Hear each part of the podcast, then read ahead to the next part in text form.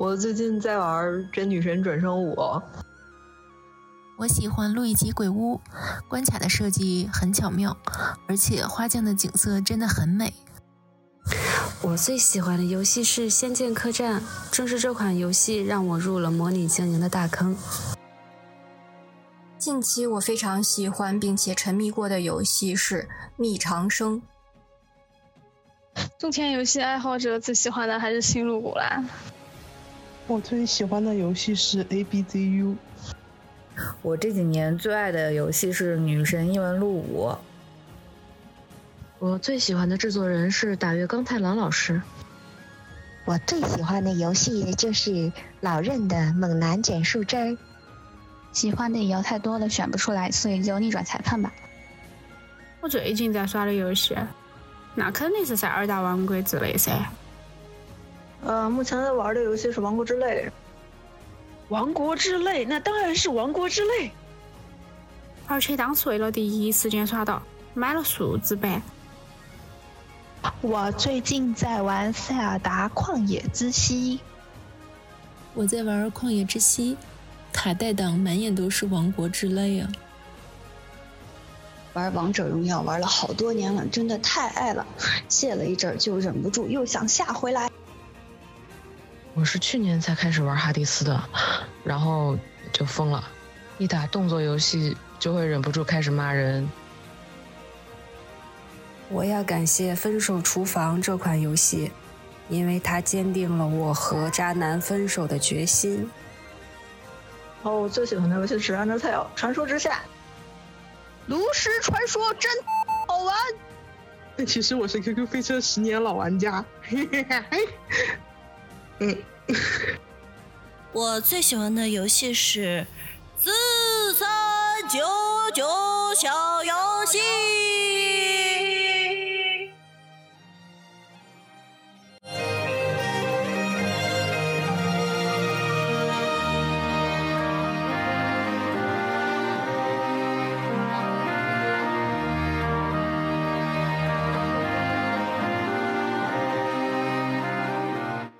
大家好，我是从小不玩游戏就不开心的豪鲁。大家好，我是从小就很手残的猫子。啊，没想到第一期节目居然有这么多人听，真的是惊到我了。是我看完第一期那个数据之后，我心里就只有周迅那个表情包，好多人呐。嗯，总之这里感谢各位收听播客的朋友们对我们的支持和鼓励，感恩感恩。啊，王国之泪都发售了。咱俩居然没有成为失踪人口哎，是连我们自己都很意外。然后咱们甚至还更了一期节目，嗯，很好。我们应该奖励自己，先玩它一个月，《王国之泪》。好的，各位听众朋友们，我们下期再见。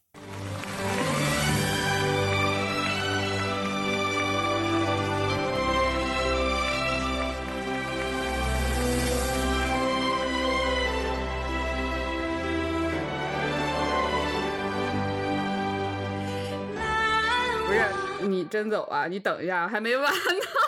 哦，大家可能因为看不到，就刚一下子，我我都分不清猫子老师是演我呢，还是真的要走。回到正题哈，片头是我们收集的身边女友关于游戏的一些话语。这里感谢我们的朋友们献声，是，尤其是我那些 i 人朋友，这可能是他们这辈子发给我的唯一一条语音了。嗯。之所以使用这个片头呢，是因为今天我们主要是想聊聊我们是怎么成为游戏玩家的，以及呢，嗯，女性玩家的相关话题。嗯，是你看咱们现在这个智能手机和电子设备比较发达的时代，成为一名游戏玩家好像还挺容易的哈。连我四岁的小外甥他都能拿着平板玩吃鸡，可溜了。对，还开黑呢，小朋友。对，但我们小时候吧，接触电子游戏这个东西还是比较麻烦的，就有一定门槛儿。对，首先你要弄到设备就挺难的。那个时候，无论是电脑还是主机，对于普通家庭来说，都是一笔挺大的开销，而且它也不是什么生活必需品，不像现在我们必须每天用电脑，是吧？嗯，对我家里电脑就是我爸斥巨资买的，就型号是五八六，差不多当时是八千块吧。说，嗯，现在听可能觉得还行，但当时很多人一个月工资好像就一百多。是，嗯，我们一家三口还睡一个屋呢，那时候。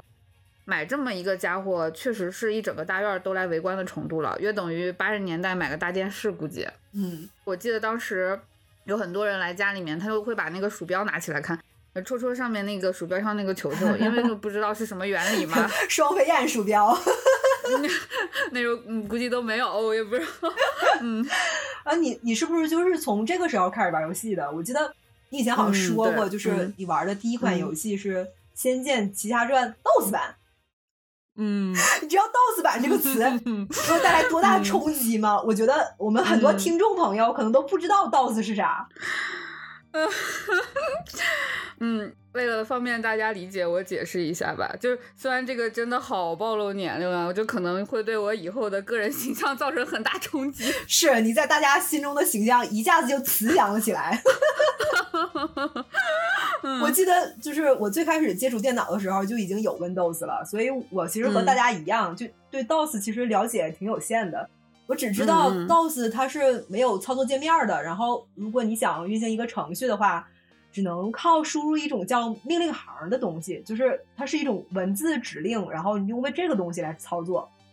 对，DOS 系统一整个全是那种黑屏白字的，没有任何图片啊、按钮什么的。嗯然后你玩游戏或者运行软件的时候，要输入很长的一串英文字母，其实就是呃进到那个文件夹，打开那个软件嘛。嗯，我爸他们当时会把那个进入各种软件的命令写在一张小纸条上面。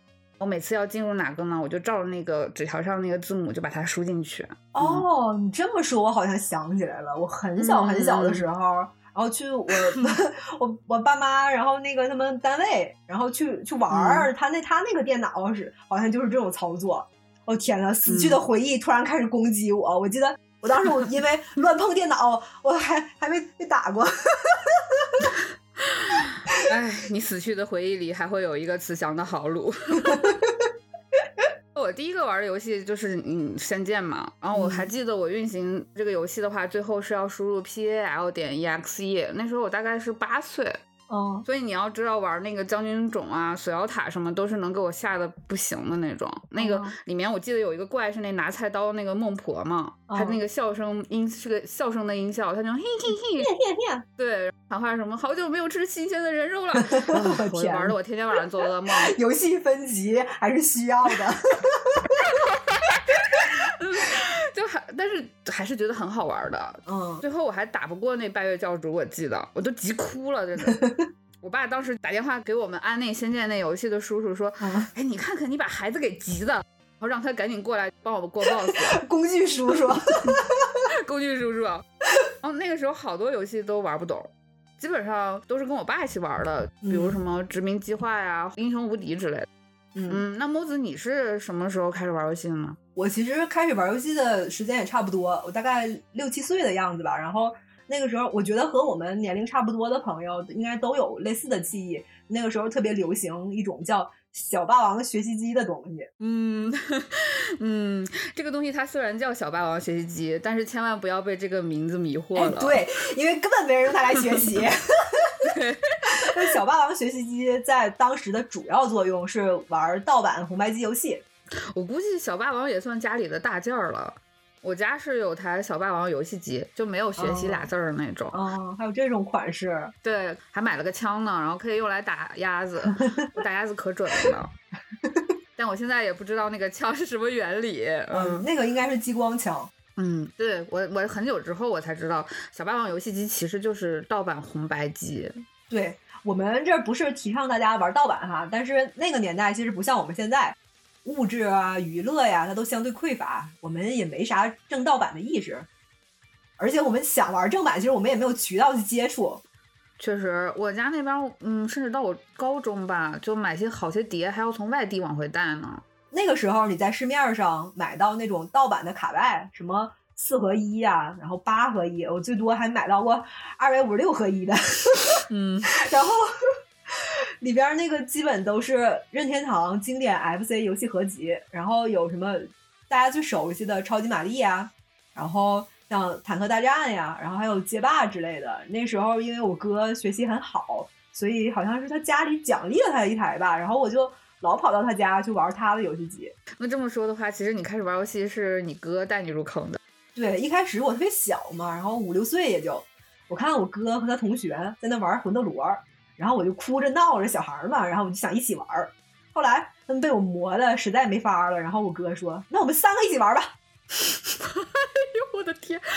魔子哥哥内心在呐喊哈，魂斗罗要怎么加第三个人玩啊？对，然后你知道他们怎么干的吗？我哥有一个那个坏的手柄，然后他把那个坏的给我了，骗我说我们仨一起玩。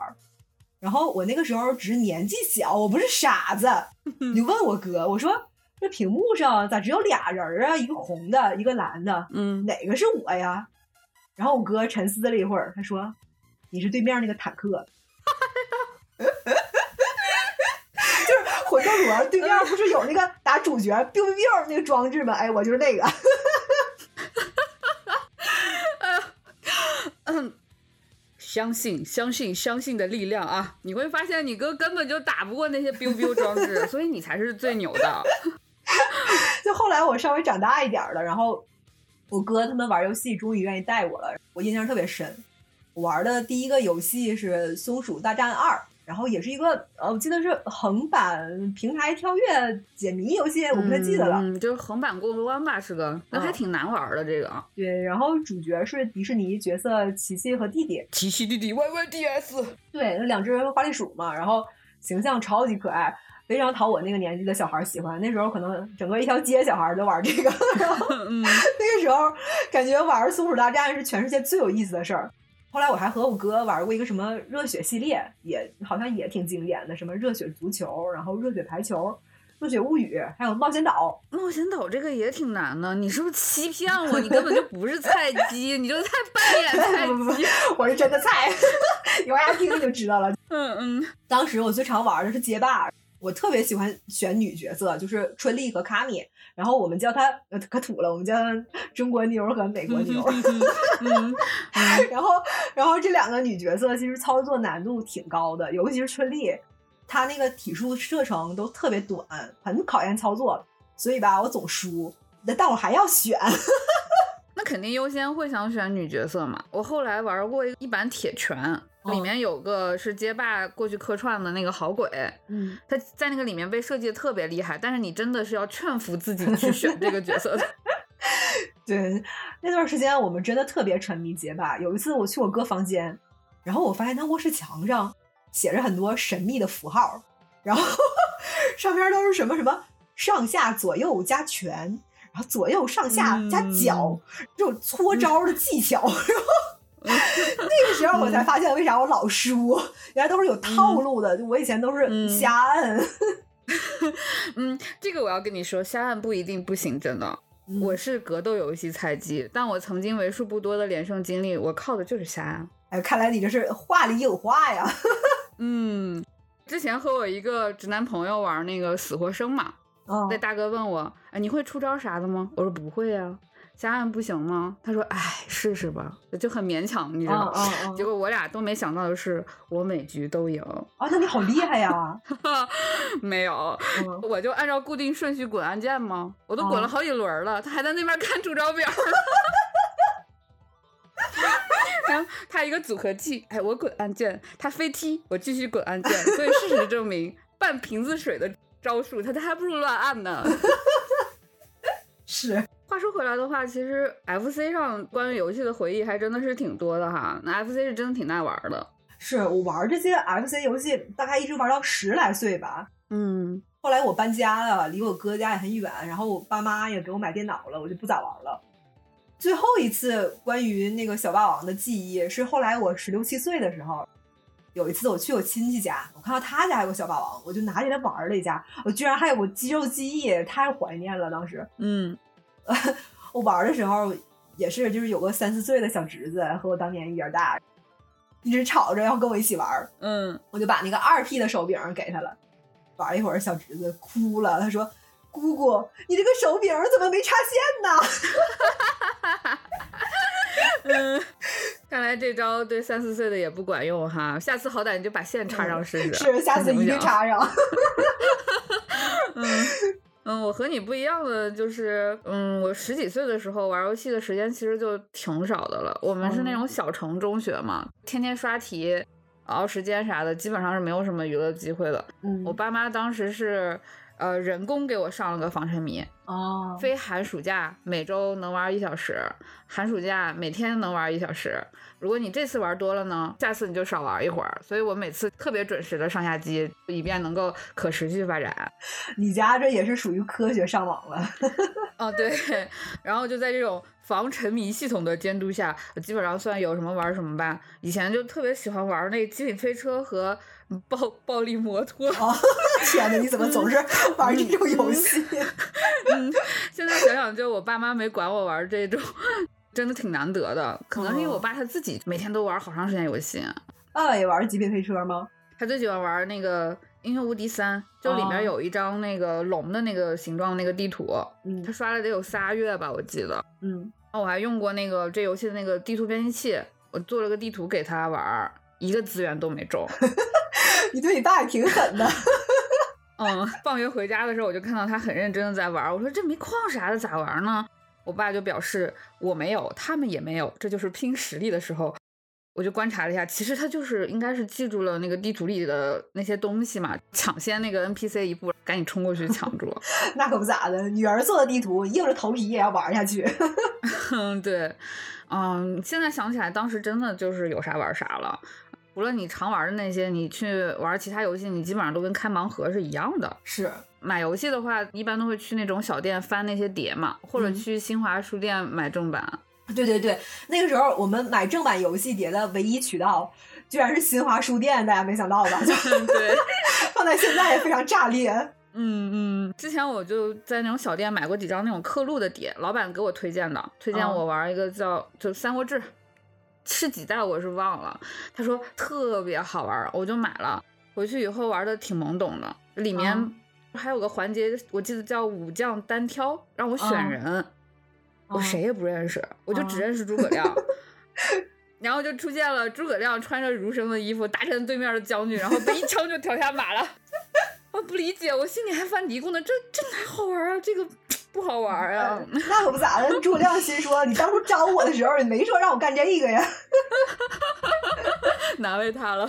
嗯是，除了新华书店的话，其实就是在电脑城买买游戏会比较多吧。我我我那个《仙剑三》的首发版就是在电脑城买的，那个时候是平凡和淑分化的封面。啊、我也是，我也是。我买了电脑之后，我就天天混迹于电脑城，然后去那个盗版碟贩子那儿淘游戏。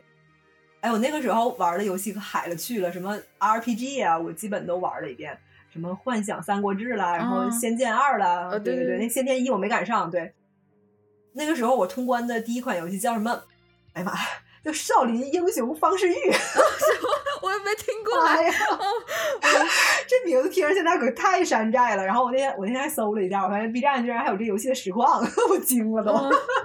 嗯，最后玩的 RPG 游戏都差不多了，然后老板看他马上就没钱赚了，说 要不你试试红警吧，现在可火了。回家玩了一下，我就我就怒气冲冲，我拿着碟我就回去找老板了。我说你咋骗我呢？这根本不是游戏。老板说那咋不是游戏呢？我说他连剧情都没有，那怎么叫游戏呢？你不能这样，墨子老师。万一红警里面每一个游里，嗯，每一个火箭飞行兵都有一段 story 怎么办呢？你挺熟哈、你也玩过红警是吗？嗯，我只玩过单机的。我还记得初中有次去网吧看那些嗯男生在那儿玩红红警呢，嗯，给我惊呆了。他们出兵特别快，那个光棱坦克那激光都是 biu biu biu biu biu biu biu 打出重影了。好好奇啊！我就问他们，我说你们这个是什么呀？然后他们还不告诉我。后来其实就知道，他，就开了个加速 器嘛，就整的还挺神秘。对，嗯，简单来说就是开挂，就是用现在的话说是风铃月影宗。嗯，对，怪我当时就是一直是玩单机的，见识少。嗯，就我后来基本也错过了网游期了，我直到大学快毕业我才开始玩网游。我是上中学的时候就开始玩网游了，然后那时候我有个暗恋的男生，然后他玩《水江湖》，我就为了接近他，我也下了一个玩。然后我一玩上，我就发现，哎，这游戏真是太好玩了！我第一次知道游戏居然还能这么玩呢，就跟我上期开始玩塞尔达似的。你看现在这个游戏玩法好像其实可枯燥了，嗯做各种重复的任务，打怪升级，呃 PVP 嘛，也没啥剧情。那个时候我没嗯见过呀，然后我就沉迷了。后来我闺蜜问我说：“哎，你和那个进展咋样了？”我说：“挺快的，我马上三十级了。”哎呀，呃，这也属于经典剧情了。其实，我我我有一个中学男同学，他大学期间就是沉迷 DOTA 不可自拔那种。那个时候男生都沉迷 DOTA 哈。对对对，他女朋友为了能和他多点相处时间，就也去玩 DOTA 去了。啊。结果是他女朋友 DOTA 玩的贼溜，啊，并且和他分手了。没错，男人只会影响我升级的速度。对，就不怪你们断情绝爱啊，是游戏太好玩了，这点大家其实都是一样的感受。我小学时候有一个关系很好的男同学，他每天都要来我家找我玩的啊，频繁到那种我爸妈 简直要把他当家里的摆件了。你爸妈是不是都以为他喜欢你？嗯，估计是。嗯，他在我家电脑上玩完了《仙剑》。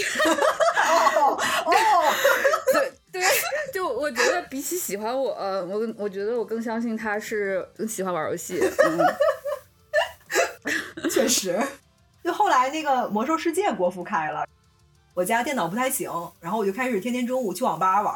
像咱们那个年代，大家看待游戏都是洪水猛兽，是吧？嗯嗯。网吧里也几乎都是男生，偶尔你能碰到几个女生在在那玩那个当时特别流行的一个音游叫劲乐团啊啊，基本都是像大人和老师他们说的那些所谓的太妹，穿的特别时髦。烫个锡纸烫啊，然后玩化个烟熏妆啊那种，哎，我那时候可羡慕他们了。是不是因为他们玩的很开心？因为他们不用上学。哦，这样。嗯，网吧我只去过几次吧。嗯，环境反正真挺差的，键盘、鼠标、桌面什么的脏就算了，好多抽烟的呀，大喊大叫的，包夜的。对。虽然后来好像说未成年人不能进网吧什么的，嗯，不过我感觉也不是特别有用。对，没用，根本没用。嗯，对，总之管理是很乱糟的。哎，那个时候网吧都不太正规，你上机也不像现在不用身份证啥的。我有时候我穿个校服我就去了，然后经常会有那个老师过来专门抓那个穿校服的。嗯，我经常经常因为我女生嘛，然后我经常我到前台了，网管就看见我就问我说。你找谁呀？我说我上机，就没把你当顾客，可能以为家里让你来喊你哥回家吃饭。对，他听说我一个小女生要上机，然后表情特别惊讶。那时候我也就十五六岁嘛，因为我老去玩嘛，被我们班几个女生知道了，他们都没去过呀，他们特别好奇，说你还敢去网吧呢？我说这有啥不敢的？他们就问说那你能带我们去吗？他们那种一脸星星眼是吧？就特别崇拜看着我，然后 我当时，哎，我当时我就被忽悠的。我说这有啥不行的？我带你们去。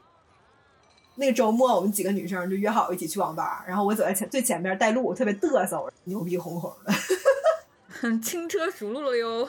对，然后我一路上我给我还给他们讲，我说网吧电脑啊和家电脑不一样，你玩游戏啊也需要注册账号啥的，然后显得自己特别熟。等我到了网吧。我领头往前台上一站，然后网管看见我们说：“你们找谁呀？”行呗，那就还没有混个脸熟。对，感觉应该是换了一个网管。然后我说：“我们上机。”理直气壮了呀！就虽然这事儿挺让人哭笑不得的，但是从侧面也能反映出当年一直延续到现在的一种偏见，就是什么你们女生也玩游戏？我感觉吧，就是嗯，一个是那时候那个网吧环境。没准备适配女生需求吗？对，我记得后来就是女生去网吧变成一件比较普遍的事儿之后，有些比较高端的网吧还专门设了那个无烟区，里面有一半坐的都是女生。嗯，对对对，嗯，还有就是肯定也是他嗯觉得女生嘛不怎么玩游戏，这点的话我没有你感受那么深，就因为我一直是关起门来自己在家玩，就比较少接触其他游戏玩家。嗯嗯，但我想肯定不是所有孩子，尤其是女孩子啊，嗯，都能顺利的玩到游戏，嗯，更别说玩的开心又无压力了。嗯，对，毕竟是就是千禧年初的那段时间，配备 PC 的家庭其实还是少数。那个时候女生你去网吧，你炸裂程度可能和你现在说你天天去牛郎店差不多。嗯。就其实这两个不管哪一个都是有钱人的行为哦。嗯，我们 call back 一下上一期的结尾，姐妹们搞钱很重要。对，真的非常重要。牛郎店真的挺贵的。救命啊！嗯，以上经历其实只是我游戏生涯中非常微不足道的一小部分。就是那个时候我年纪比较小嘛，然后虽然也觉得有点不对劲儿，但是说不上来是哪儿不对劲儿，但我还是会想，这些网吧的工作人员对待我和对待其他的男生为啥态度不一样？嗯，我后来逐渐从我身边的一些人的反应意识到，女生玩游戏是个在很多人眼里都很特别的标签儿。嗯，但是如果你是男生玩游戏，大家就会觉得很正常。就男生吧，谁大学的时候没在网吧跟兄弟开过几把黑呢？是吧？对，咱们大学时候女生玩游戏约等于男生化妆吧，我感觉啊，也不是不行。嗯，就之前我记得我有一次啊，我自己在那好好的玩 PSV 呢，然后来了个人，就是说哇，会玩游戏机的女孩子好特别呀、我只想说 fine，thank you，快拜拜吧，走了您嘞。嗯，等到电子游戏再发展一点儿了，然后玩游戏的女生开始变多了，然后从这个时候开始吧，市面上的游戏开始被划分成游戏和女生玩的游戏。我相信，就是正在听我们节目的每一个姐妹，首页肯定都被推送过什么适合女生玩的十个休闲游戏，对吧？啊，对对对对对，还有就是你你在那个某宝上买游戏的时候，那个下面就会有人问 这个游戏适合女生玩吗？哎，对对，我也看见过。下面姐妹的回复也很好笑，一连一串的适合，都适合，没有不适合的。其实，大众对于女生玩游戏的刻板印象，好像就是上好上手，门槛低，画风可爱等等，就是这些所谓的不那么硬核的休闲游戏。你觉得你说这是天性所致吗？我觉得不是。但是如果你要讨论这个现象产生的原因，其实也挺复杂的，涉及到男权社会下性别结构的一个问题了。哎，可能有些听众要说了，你们怎么什么都能扯到性别议题？哎，没错，因为性别议题它渗透着这个社会的方方面面。抛开性别结构去谈任何问题都是空中楼阁，这点游戏也一样的。如果你抛开性别结构的话，它也是一种就是对社会现象本质的忽视。没错，我们是十分欢迎不同的观点的。同一件事儿嘛，可以挑选出的议题其实非常多，但毕竟我们立足的一个起始点就是从女性视角去看游戏的方方面面吧。是，嗯，接下来的内容会涉及到相对复杂也相对严肃的一个性别议题。如果是只是想听我和卢子老师插科打诨，到这儿咱们就可以关了哈。嗯，你你嗯，完播率不要了，不要了，我飘了。嗯，啊妈上上期数据太好了，你太狂了。呃，我们接下来会把就是它拆成四个部分来聊聊这种现象的成因，然后也欢迎大家来和我们一起讨论。下面我们可能就要话锋一转了。嗯，筹备这期是我们稿子就是推翻次数最多的一次嘛，虽然我们才第二期，只有第一期可以对比。嗯嗯，我们真的是很希望能够以一个相对轻松的方式去讲透一些问题嘛，不过感觉还是挺有难度的哈。嗯，还是再次感谢听众朋友们。嗯，感谢感谢。那么就是如果你听到这里觉得我们两个相声技术还行的话，就算你要关掉，也请给我们点个赞或者点个订阅吧，求求了，求求了。嗯，对，因为第一期播客我们做的时候可能也没啥经验，然后切入点和讲的方式有可能不是那么容易理解，导致很多听众朋友对部分内容有误解。所以我们这一期希望用一个一步一步去拆解问题，然后分析原因，再进行总结的一个方式来聊聊这个事儿。嗯，对。第一部分的话，就是在电子游戏的领域里面，这种男性中心或者说所谓的男性霸权，它是怎么形成的？嗯。其实我是觉得，所谓的男性霸权啊，这种在很多领域都存在吧，这种现象。嗯，我最近在读那个《夜航西飞》嘛，嗯，白瑞尔·马卡姆是里面的一个主角，他给威尔士王是养赛马的。哦，这么牛逼！对对对对对。然后他一九三六年的时候，他自己一个人驾驶飞机从英格兰飞到了布列塔尼岛，就成为了历史上第一个呃横越北大西洋的人。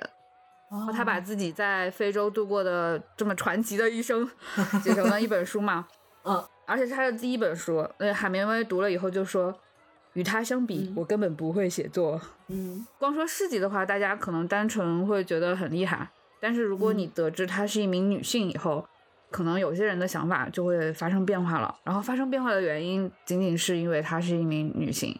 是你说你要不提性别的话，大家就哦，这个人好厉害，好牛逼。你要说她是女性，嗯，我要看看她哪里牛逼，我要考考她。对，出点题。然后呃，再比如理工科吧，然后你像咱俩都是工科女、是吧？肯定有所体会。是是是这个世界上的一个大部分新鲜事物，话语权其实一开始都是被男性把持的。比如说早些年的通信，然后计算机、互联网都属于工科嘛，以及现在的游戏。为啥会产生这种现象呢？就首先啊，是在男权社会下，男性他作为有机会受到更多教育，也更被鼓励去探索新鲜事物的一个性别，他更有机会能接触到他们，这就是一个非常领先的优势。确实。其次呢，男性的闲暇时间其实是比女性更多的。比如在学生时代，你就算把大部分时间都投入在娱乐上，你哪怕成绩差点儿是吧？男生也会被说有后劲儿。大学毕业之后也可以先玩儿几年。而大部分男性他组成家庭之后，他承担的家务也是比女性更少的。这点不要拿身边的人来举例子哈，我们就说客观数据。嗯男性平均的做家务的时长是和女性比要少很多的，而且你从很多女生在那儿做家务带孩子，然后男生就会啥都不管，回家玩游戏就行，这种例子你就能看出来。其实从整个社会来看，从小到大，男性其实都是被鼓励去进行享乐，他们也能有更多的时间和精力去探索更多的新鲜事物。是，所以在电子游戏，它这个作为一个新鲜事物刚诞生的时候，就这种比较新潮的娱乐方式，就迅速被男性占领了。没错，而且在很长一段时间内吧，嗯，讨论游戏啊，玩游戏的大多数都是男性嘛，女生啊，即使玩游戏，她一般也不太交流，或者说就是缺乏一个交流的一个氛围。对，你看咱俩开始玩游戏，一个是被爸爸带入坑，然后一个是被哥哥，嗯都是身边的男性。你不得不承认，嗯他们这个性别就是更容易接触到先锋的，在当时的环境下、被看作是一个不务正业的一些东西。我是感觉吧，所谓的不务正业其实是一种托词，你嘴上就说的这个玩意儿不好不妙，女孩子不要玩儿，其实恰好就是在巩固他们的一种独享的自由。嗯，确就实一旦啊，一旦某个东西只有女性被排除在外，而另一个东西呢，相对的被推到女性面前了，那嗯。其实不让女生碰的那个，很可能才是好的那个。之前看了一本书叫《必经记》的，里面就说、男性啊，就像湿抹布，嗯，本来可以展开晾干的，但是因为自己不再适应外界的节奏了，又嗯。没有做好真的去迎接家庭琐碎日常的一个准备，嗯，他就沉溺于自己孤独的爱好啊、圈子啊什么的，时间久了嘛，就臭了。嗯，对，我觉得他这边写的特别妙，嗯很多家庭或者生活的琐碎部分吧，更多是由女性去承担的，就这些事物占据了他们太多的时间了。与此同时呢，男性节省下来的时间都花在自己身上了。是，哎，你别说那些就是有家庭有孩子的女生，就连我我这种社畜，然后每天 每天下班回家想玩会儿王国之泪，我都得熬大夜。对，玩玩不着，好眼满眼都是王国之泪。对，不光是游戏，在之前的那个嗯街机厅，然后录像厅、KTV，其实也都是最先都是充满了男性的身影。就像我们嗯前面说的，确实，网吧里面大多数都是男生，也侧面反映了一种现象。而且再一个方面，男性的人生选择肯定比女性更多，他们的人生其实是充满各种可能的，无论你是好是赖，你都有很多活法，都有机会去过自己决定的人生。就是你没错，你嗯哪怕你学习不好，你打游戏好是吧？你还可以去当电竞选手。是哦，对，但是女生其实总是被规训去走更稳妥的道路，要么你好好学习是吧？考个好大学，找个所谓的稳定的工作，嫁个好老公；要么你就早早辍学，结婚生子，在家里安心带孩子。他们不被鼓励去尝试，那也就错失了很多机遇。这也就导致就是两性之间的差异它是越来越大的。就像你之前有次跟我提过，就是波伏娃说过，女人不是天生的，而是被塑造的。嗯嗯，小男孩嘛玩小汽车，小女孩玩娃娃，这种所谓的常态吧，它是被强加的。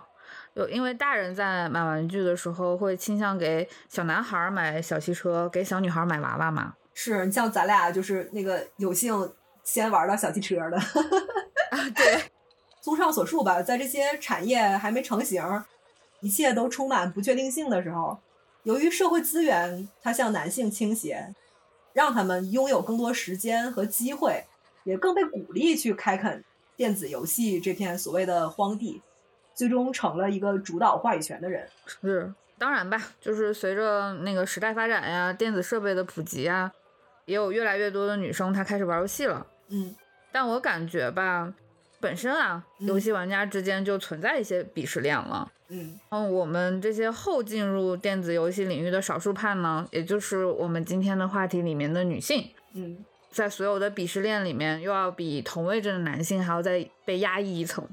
是，因为你其实和其他领域一样嘛，就电子游戏这个领域的话语权已经被男性把持了，而你作为一个性别不同的异类，你天然就是会被排斥的。是，这也正是为什么某些男性他能大言不惭的说出什么不需要女玩家。某些游戏公司，他能毫不犹豫的在那个招聘启事上面标注不需要女策划，嗯，还有某些知名的一个设备厂商的公关，他能毫不犹豫的去用这些带有色情元素的一个图片作为宣传点。我还真的遇到过，就是那个我把我简历给猎头，然后猎头再递给对方，对方说不要女策划。猎头是男的，然后他、他都无语了，他说：“您别在意，我给您投 更好的地方。这猎头可以挣大钱，嗯，对，挣大钱。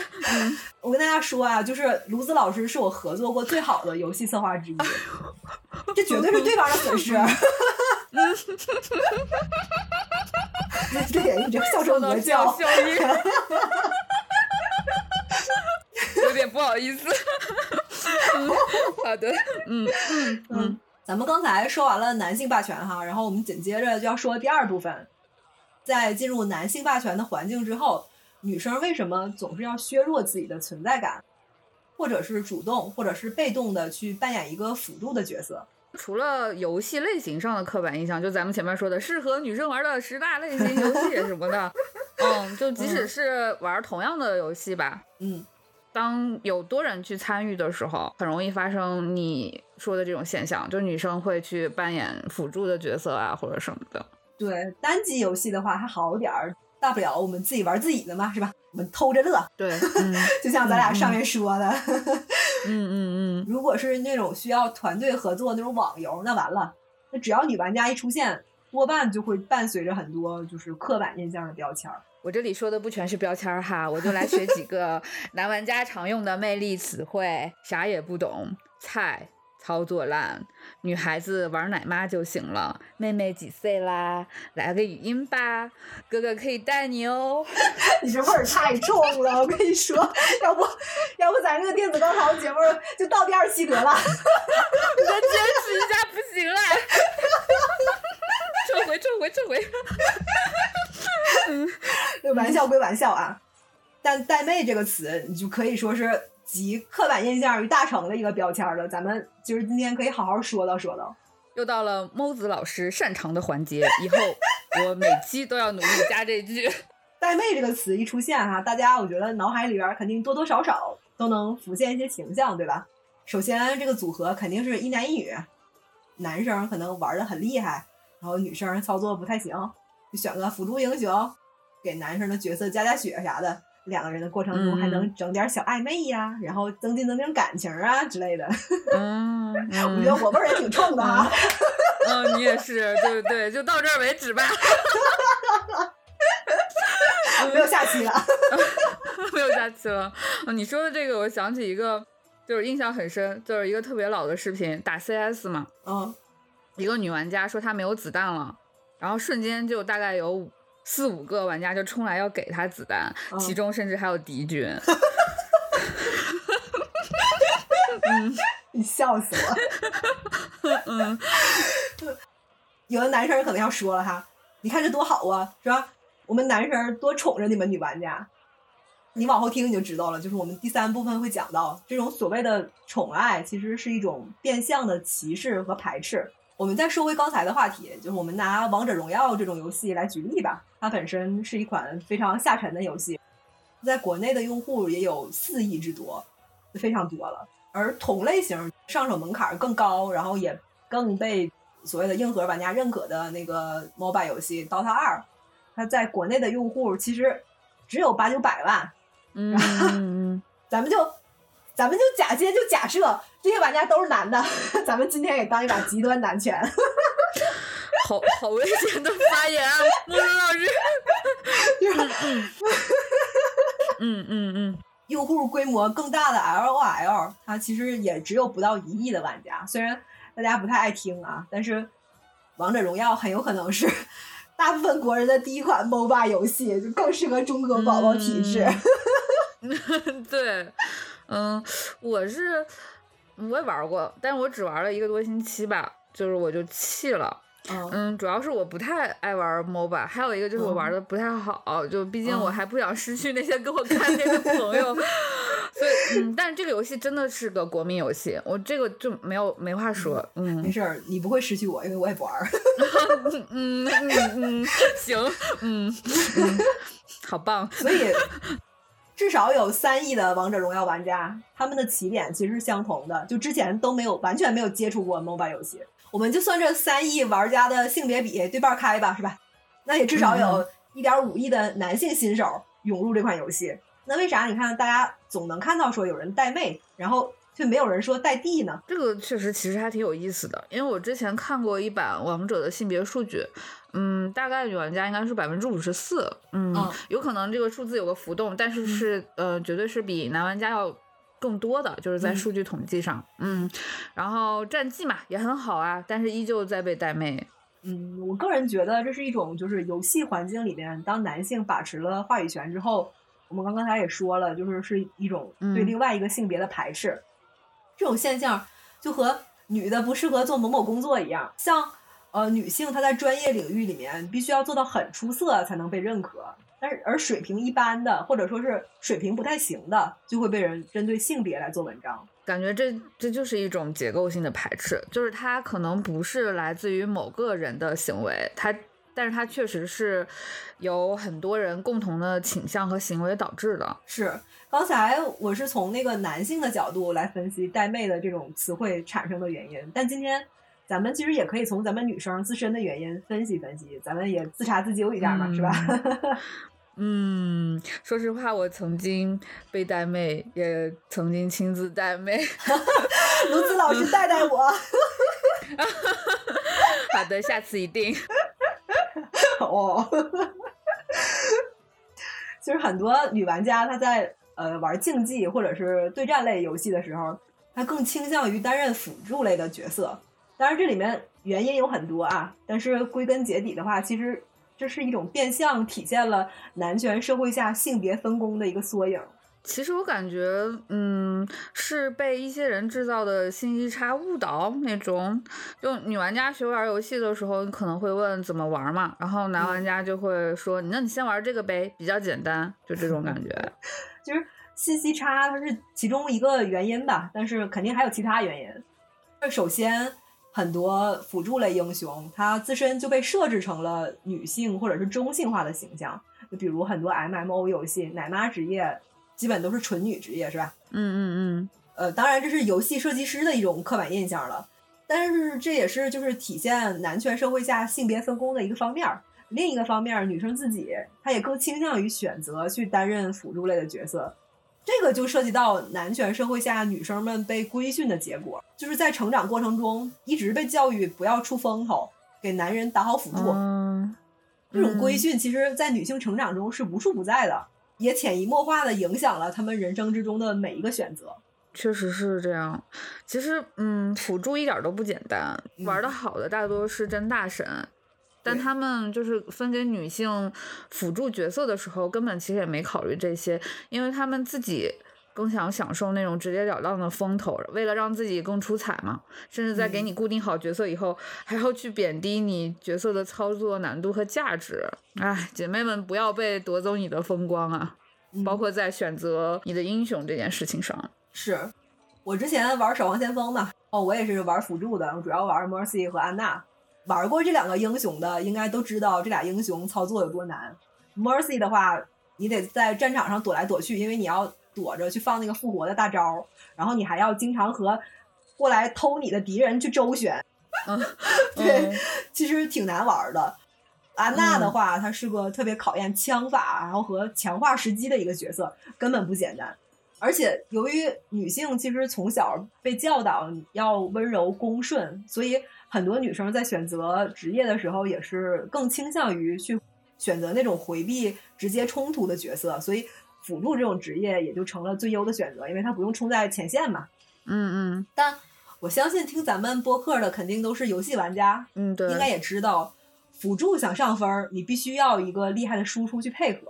就比如你玩 Mercy 的时候，你最好能跟一个会玩的法拉，你不然就是白给，你就 直接被对对面的给偷了。嗯，所以有没有一种可能，男生口中的带妹，其实有可能只是人家女生想找个游戏搭子呢？对，可能只是想满足自己。是，但我这儿还是要说一句啊，姑娘们，你辅助玩的再溜，你出风头的永远是输出。无论是在游戏里面，还是在现实生活中，其实都是这个道理。没错哈，就多问问自己想要什么吧。就算是要当辅助，也是因为你自己愿意当，而不需要谁给你分配。对，咱们基于上面所讨论的那两个议题，其实女性其实是和其他领域一样，失去了在电子游戏这个领域的一个主导权吧。接下来我们就要进入第三部分了，在游戏环境里面，因为女性玩家她被轻视，导致她们。其实不愿意去表露自己的身份，这也加剧了男性其实对话语权的一个把持。女性身份的出现，其实也经常伴随和其他领域一样的偏见。就比如说我们上面说的带妹，然后还有诸如什么“女大学生就是坑”这种充满了不公正的评价，但是却依然大行其道的视频。说实话哈，很多持这种观点的人，其实也没啥玩意儿好被坑的。你说对。嗯 嗯嗯，受到这些偏见的影响吧，很多女生其实是不愿意在玩游戏的过程中去表露自己性别的，因为你很可能在一局里面，大家水平其实都挺一般的，都是青铜，然 后对方一听你语音是女的，那锅就直接扣你头上了，我上不去分都是因为你。嗯，你要是个辅助还好一点，如果你选个打野或者 DPS 是吧？那完了，那你性别就是原罪。电子猎物呗，就你玩的不好你就沉底，你玩的好了你果然有问题。是你玩这么好，肯定是你男朋友上号。我也会。对，你也会。对，还有一种情况啊，是你打的特别好，然后大家都看在眼里。那一旦你表露自己的性别，你就会收到很多 男生的好友申请。嗯，男生可能大概不会觉得这事儿有啥问题哈，可能有些女生自己也意识不到。但是，这就像一个在都是男性的酒桌上，会叫一两个女生过来当陪衬一样。无论你是在酒桌上，还是在游戏圈，女生在这种情况下都是被当成福利去看待的。就像前面卢子老师说的那个 CS 那个例子，嗯，最明显的，比如 ChinaJoy 上那些被请来满足男性 YY 心理的收 girl，这儿不是批评收 girl 本人哈，咱们只是探讨这种现象。毕竟对女孩子们来说，收购只是一份工作，有钱谁不赚呢？是吧？嗯，有钱不赚王八蛋啊！对。那还有就是像电竞赛事里面的女主持人，很多都是作为陪衬存在的。就算她有自己的想法，也会被就是身边的男主持人去抢风头。反正前几年我看电竞的时候还是这样的，就这几年我不看了，我不知道好点没。有看电竞的姐妹，其实可以留言分享一下啊。我记得我小时候看看电竞，就是跟我爸一起看那个嗯游戏东西那个频道吧。具体嗯，对具体那个频道叫啥我有点忘了。然后里面就是嗯记得特别深，讲那个那个魔兽争霸的那个 solo 啊，两个男主持人，一个女主持人。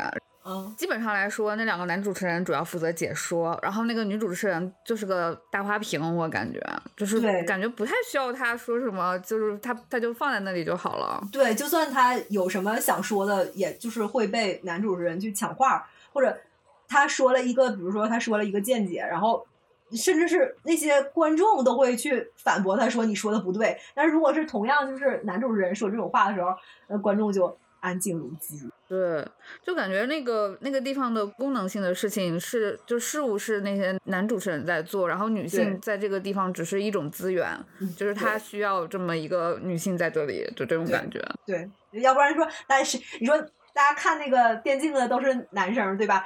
谁愿意就是看俩大老爷们儿搁那叭叭的？嗯，对对，所以这个时候就把这个女性拉过来了嘛。对。因为男权社会它本身就是把女性看当成资源来看待的，就在方方面面都一样，游戏也不例外嘛。说实话，就是前面我说的很多种情况，其实我都亲身经历过。我相信很多在收听我们播客的女玩家，其实也能对此感同身受吧。所以后来我玩游戏，我如果不是和别人一起开黑，我是绝对不会开语音的。对我也是。我基本只和特别好的基友才会开着语音，就真的也不想被破坏玩游戏的那种快乐。是，所以很多男生都觉得说，你们女性的声音不被重视，是因为女玩家少啊，是吧？你们女的要是多玩点游戏，是吧？游戏公司肯定会为你们改变的。嗯哼，我们上一期博客的评论下面就有男生留了一条，就是差不多一模一样的评论吧。对，就大家的评论其实我们都有看哈。哎，这边还能顺便 回复一下这条评论。嗯，但我还是想说，就是不是女玩家少，而是你们感觉不到，或者说是不愿意承认女玩家的存在。一方面是很多女玩家她不愿意特意去，就是甚至去回避表明自己的性别；另一方面是因为在电子游戏这个领域，它话语权一直被男性把持，导致这些男玩家他们有意的去忽视，或者说是不愿意承认女玩家的存在。哎，我感觉这也是属于某些男性玩家的舒适圈了。嗯，其实是他们跟不上意识变化的节奏了，但是又实在不想或者不能改变自己，只好去忽略环境的改变了。是，不愿意承认女玩家存在这一点吧，主要体现在几个方面。首先呢，就是我们第一个议题里面说的“游戏玩家”这个词汇的定义，是由先一步进入电子游戏领域的男性所把持的。嗯。那那些就是利用碎片时间去玩休闲游戏的所谓的休闲游戏的大量女性，她不被定义为游戏玩家。比如说你通勤，你在地铁上，你肯定能看到有小姐姐，然后在那儿打消消乐，是吧？那那男玩家肯定会说，这哪算游戏玩家呀，是吧？玩消消乐不算。然后其次，就算有客观数据去证明，在一些男玩家定义的硬核游戏的玩家里，也存在着比例相当之高的女性玩家。但是这个数字它不被大部分男性所认可，就像索尼中国，它前几个月公布了 PlayStation 游戏玩家的呃性别比例数据，嗯，女玩家占比之高，其实甚至连我看的时候我都觉得有点惊讶。你猜有多少？我真的不知道这个，我该怎么猜？我猜多少？没事，你随便猜，你猜百分之百也行。那我猜百分之百。好嘞，咱们要的就是这种自信。嗯嗯嗯，其实是百分之四十八啊！其实真的是没想到是这样的数据，那可以说女性是沉默的半边天了。是，就我口齿挺清晰的吧？我说的是百分之四十八啊，不是百分之四点八。嗯，这个数据我觉得不用多说什么了吧？但是这个比例公布之后，在很多公共社区的一个讨论里面，男性他是不愿意承认这个数据的有效性的。当然，他们也找了很多理由，说什么很多男生会故意把自己的性别写成女的之类的。嗯，咱们就姑且不说有多少人会这么做吧。但是这个性别比例数据它不是孤立。嗯，咱们刚才也提到了王者荣耀玩家的性别比，女玩家占比是百分之五十四，是吧？然后我再拿就是我参与制作过或者是我有所有所关联的几款游戏来举例子吧，因为因为其中有些是没公布过的内部数据。呃，当然，大家可以当我是信口开河，但是 我这其实不是想证明什么，就是只是想把这些数据当成以上论点的一个辅证。嗯，其中一款卡牌游戏的话，女玩家占比是百分之七十五，然后一款换装类游戏，我觉得这个不用说了，换装游戏的话，基本上男女玩家数量都是三七开。当然，可能以上两款游戏，很多男生也会觉得，哎，这不算游戏是吧？但是，嗯，怎么不算呢？咱们再来看看两款 MMORPG，这种总算游戏了吧？一个是女性占比是百分之五十五，然后另外一个是比较偏男性向的，也有百分之四十。这些数据摆在眼前，你还能信誓旦旦的说女玩家少吗？啊，我觉得恰恰就是因为，嗯，数据做不了假嘛，所以就可能会刺破一些人的信息茧房。而这个刺破的过程，对于这个人自己来说是很痛、很艰难的，所以必然就是会激发一些情绪。所以有的时候可能我们不是不发声吧，是你可能终于想要表达一些就是用数据啊、逻辑啊作为基础的观点的时候，发现对方仅仅是在做情绪表达。像这种你就是实在是没有办法回复，然后他发癫，他发癫，你问地来，他答天。其实从我们游戏从业者的角度来看，很多游戏公司或者说制作人，他们是非常敏锐的，因为他们是站在高处的人。其实他们已经意识到女玩家越来越多这个事实了，是，但是他们的思路吧有点跑偏，就是或者说在以男性为主的一个从业人群里面，他们的思维也很难不被男权语境所影响，确实是有点跑偏的。嗯，之前有同事说，为什么只有女性向游戏没有男性向游戏？然后另一个同事回答说，因为除了女性向游戏都是给男性玩的。你说的这个同事我认识吗？呃 嗯，下集再说，私聊，私聊。其实，但是我觉得他们的疑惑和解释是很真实的，就是因为现在很多从业者做游戏，默认是给男性做的，有可能他们是意识不到，嗯嗯，但是只有专门说女性向游戏的时候，才会特地把女性拎出来。是，这也就是引入了我们今天要讲的最后一部分。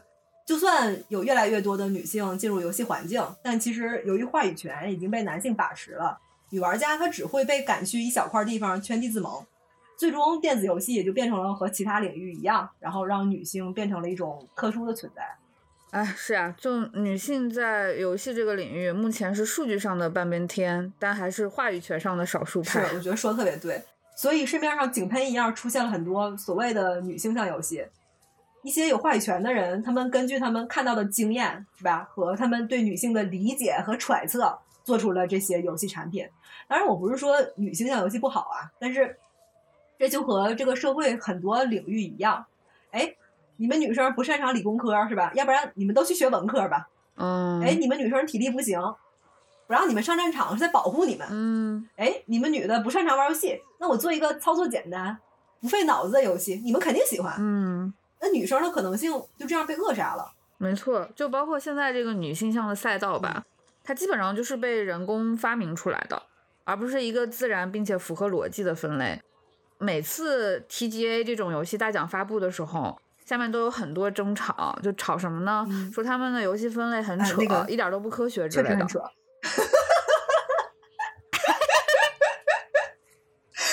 确实。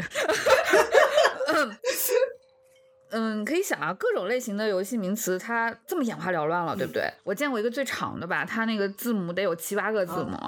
嗯，中文的话就大概是大型多人策略卡牌开放世界角色扮演 第三人称射击啊什么的，嗯，就全部都在这个游戏的一个游戏的那个 tag 里头。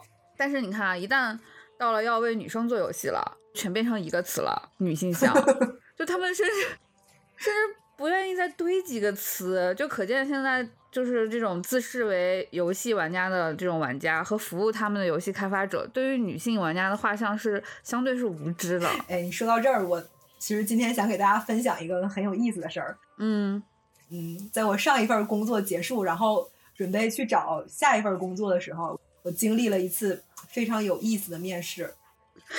等一下，这边我要说一句，我和猫子老师啊，我们共同工作过，他是我最爱的伙伴之一了。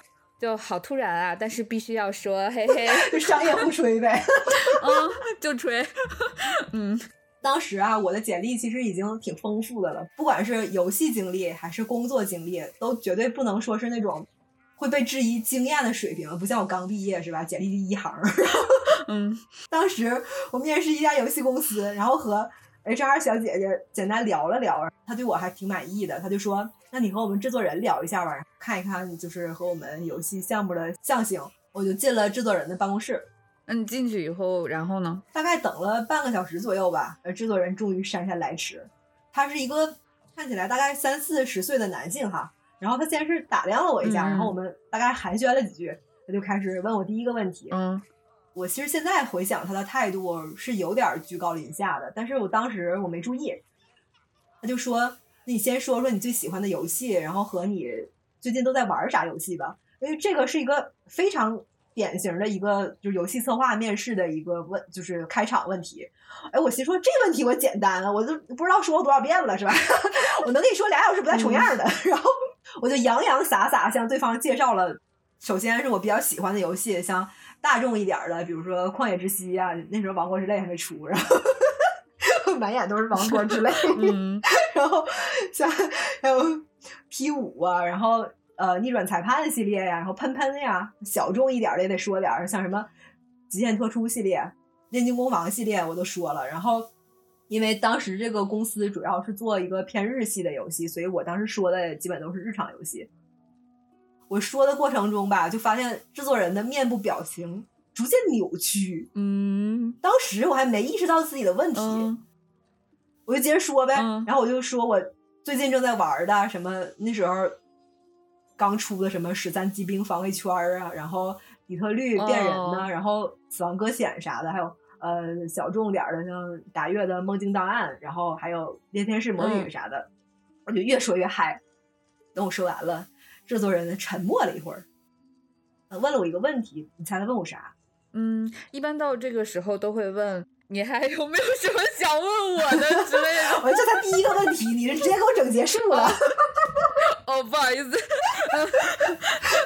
就是 他的问题特别朴素，他问我说：“嗯，你说这些游戏你都玩过吗我我 学了哥，真的，你回他了吗？？”那我不知道咋回他呀，我当时就沉默了。嗯，我觉得就是他在问这个问题的时候，可能预设了我的答案，然后他可能大概觉得我的答案是刚才像你说的那些什么女性向游戏，比如说一些乙游啊、耽美呀、换装啊那种，他可能针对的这个品类吧，准备了一些问题。我说完上面那些，然后可能直接给他整死机了，可能。唉，绝了哥，嗯，真绝了，就情商不行，业务水平也不行，就不能随便问点别的吗？死你机了吧？咋的呢？嗯，就我当时都没觉得生气，我也我也也没感觉有啥被冒犯的感觉，就是 觉得挺好笑的。我不记得我当时是怎么回答的了，就是因为太好笑了，我当时可能就答的比较敷衍，就是说我通关了啥的。关于这一趴就没有后续了。然后当时后来我也没通过这个面试哈，当时就想，如果我是男生的话，他还会这么问吗？嗯，我觉得他肯定是不会这么问的。然后我在这儿跟大家分享一下，这这这这个事件还有一个小后续。嗯，仔细说说。因为我当时就 是那个 HR 觉得我还挺好的，就说以后咱们有机会再合作嘛。然后我就加了微信。嗯，后来大概一年之后吧，然后我发现，我发现这个 HR 在朋友圈讨薪，公司黄了。哦，我就想，还好我没去，要不然现在我可能跟他在那儿一块儿讨薪呢，可能。对，你就一起一起这样子，嗯，呃，我就只能为了拯救公司出道成为主播，做播客养活公司，对，离谱，这真的是飘了呀。嗯，哎，就说到这种，就是职场上这种，就是很好笑就，就是离谱到好笑的事情，我也有一个，就是我之前是面试时候也是遇到一个绝了哥哈啊，咋的？那次我还是面试官呢，然后那候选人就跟我聊了半天嘛，他就聊那个兵器时代，嗯嗯，我就问他，我说你有没有玩过这个兵器时代的工作室的前作，就我的战争啊啊，他他可能说没玩过吧。而且兵器时代那个聊法，我感觉他可能也就只玩了两三个小时这样，嗯，聊的反正挺浮于表面的。嗯但咱也不会揣测人家玩不玩吧，反正能聊就行。嗯然后我当时是做乙女向的，嗯我就问他一个嗯很常规的一个问题，就是呃你你在面试前就有没有了解过某款或者某些女性向的游戏？嗯他说嗯没玩过。嗯，我觉得也挺正常的，因为好多嗯男生他来面女性向或者说这种游戏的时候，他也是没玩过任何这相关的游戏。是那我就正准备过渡到下一个问题，他又张嘴了，他真的不该张嘴。嗯，他说，嗯，我觉得女生也不咋玩游戏吧。哥，你可闭嘴吧，我求你了。对我当时就，Excuse me，你是有多不想要这份工作呀？我不理解，你的面试官就是女性，就是卢子老师心想，嗯，我觉得你也不咋需要这份工作吧？嗯呗。那你觉得就是是怎么会发生这种，就是在职场上面发生这么离谱的对话？其实 这种离谱对话挺常见的。首先，国内这种职场大环境吧，嗯，它可能监管也没有那么严。嗯，对于这种咱们可以说是认定为歧视性的一些发言吧，嗯，他们就算就算说了，也不会受到什么惩罚。嗯，然后再有一个就是他可能说这句话的时候也不是故意的，就是没过脑子，直接秃噜出来了。嗯，确实是的，所以就是其实就像你说的，因为你个人的那个能力啊，或者他的那个意识的提升速度啊什么的，这种其实是比较难的嘛。如果就是社会上的结构性上的东西能够去给一点支持的话，其实嗯，会帮助还是挺大的。是，就是首先他们就会不敢说这句话了，在说的时候肯定也会去过一下脑子，说我这句话该不该说，或者怎么样。嗯，还有一个就是个人意识这个，嗯，这个我觉得咱们就先从自己开始呗，就像咱俩做这个播客一样，先去把这件事情去传达出来，希望有更多的人能够理解。是。嗯，慢慢的就是从就深处的东西去改变吧。嗯，我想也就是这样。